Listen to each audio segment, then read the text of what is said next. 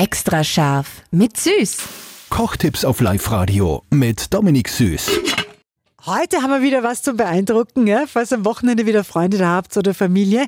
Da könnt ihr mit einem Stückel Butter jedes Gericht so garnieren, dass jeder Gast sagt, boah, was denn das her? Dominik, was muss ich machen? Und zwar könnt ihr mit so einem normalen Sparschäler auch über den Butter, über den kalten Butter drüber fahren auf der Seite und dann dreht sich das so cool ein ihr habt so ein Butterröllchen und es schaut dann voll lässig aus zum Anrichten. Da könnt ihr die Freunde wieder begeistern damit. Ja, wow. Und mit welchen Rezepten ihr eure Freunde begeistern könnt, findet ihr alles online auf liveradio.at. Extra scharf mit Süß. Perfekt gekocht in einer Küche von Eilmannsberger. Denn am Ende schreibt man Küche mit E.